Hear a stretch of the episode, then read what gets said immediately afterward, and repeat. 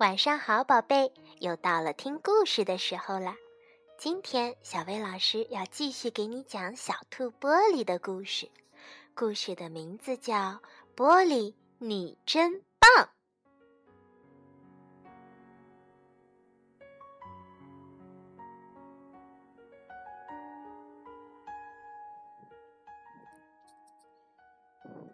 啪嗒。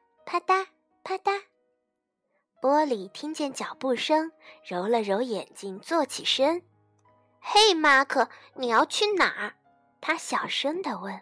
“我要去山里的森林。”马克小声地回答。“哦，太棒了！我要和你一起去。”可是马克摇了摇头。“不行，你还小，玻璃，那儿很远的。”“哦，好吧。”玻璃嘟囔着，又钻回了被窝。起床后，玻璃走进厨房，看见爸爸正在和弟弟妹妹们玩骑马的游戏，跳跳！娜娜、玛尼和丫丫大叫着，笑个不停。我也想玩，玻璃喊道。可是爸爸摇了摇头：“不行，你太大了，玻璃。”三个弟弟妹妹已经很重了。哦，好吧，玻璃叹了口气说。吃过早饭后，玻璃想去找他的朋友艾迪玩，可是妈妈叫住了他。今天我要烤蛋糕，你能带丫丫一起出去玩吗？要不他会觉得无聊的。哦，好吧，玻璃不高兴地说。来，丫丫。他拉着妹妹走出门，想带着她一块儿去找艾迪，可是丫丫却拉着他往另一边走。丫丫要去小溪。玻璃觉得受够了，他大吼道：“为什么我就不能做自己喜欢的事？”丫丫吓了一大跳，哭了起来。玻璃觉得很惭愧，对不起。他嘟囔着说：“好吧，我带你去小溪，我们用泥巴搭个城堡，好不好？”丫丫抽了抽鼻子，点了点头。玻璃和丫丫回到家的时候，妈妈还在烤蛋糕。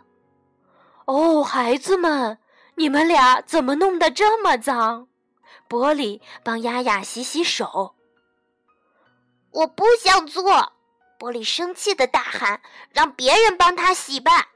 他冲出去，砰的关上了门。他怎么了？妈妈吃惊的问。丫丫耸耸肩，急忙去追哥哥。玻璃跑出了家门，跑进了他的秘密基地。哼，真讨厌！他抱怨着：“我从来就不能做我想做的事，不是我太小，就是太大。”可是他们要我帮忙的时候，我就正合适。玻璃哭了起来。我觉得没有人真正的爱我。玩具兔妮可同情的听着。玻璃用妮可软软的爪子擦了擦眼泪。他没有发觉丫丫听到了他的话。丫丫激动的跑回家。妈妈，爸爸！他喊道。玻璃。外边哭，玻璃没人爱。玻璃怎么了？妈妈担心的问。嗯，我想我知道是怎么回事。爸爸说：“玻璃很不容易啊，夹在中间。有些事情对他来说，他太大了；而对另一些事情，他又太小了。”妈妈点点头。对呀，我们有一个又大又小的玻璃。而且，当我们需要帮助的时候，总是第一个去找他。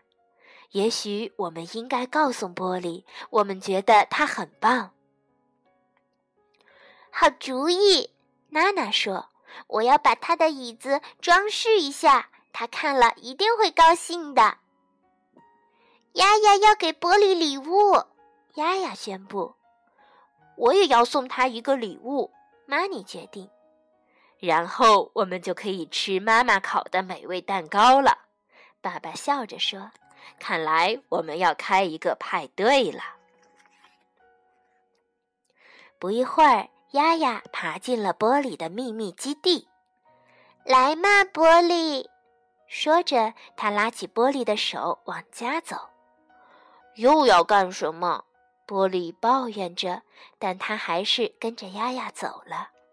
大家站在门口，看到玻璃后一起喊：“嗨，亲爱的玻璃，太好了，你回来了！”但但是这是怎么回事？今天又不是我的生日。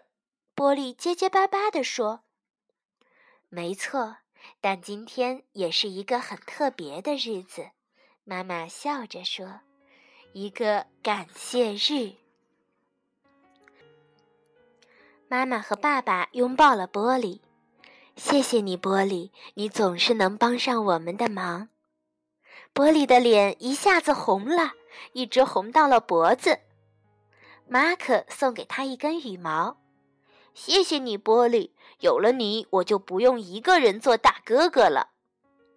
娜娜说：“谢谢你，你总是有很多好玩的主意。有你在，我们从来不会觉得无聊。”玛尼说：“他们送给玻璃一朵向日葵，丫丫送给玻璃一幅自己画的画，还叫道：‘玻璃最可爱。’”玻璃高兴地笑着说：“谢谢你们，这真是太棒了。不过我现在又有了一个新主意。”他跳起来，把丫丫抱到了他那漂亮的椅子上。现在我们来感谢丫丫，然后这样轮流下去，直到每个人都被感谢过。爸爸笑着说：“看来这个派对还要开很久啊。”没错。玻璃笑着说：“这会是一个很长、很有趣、很棒的派对。以后我们还要多多的开这种感谢派对。”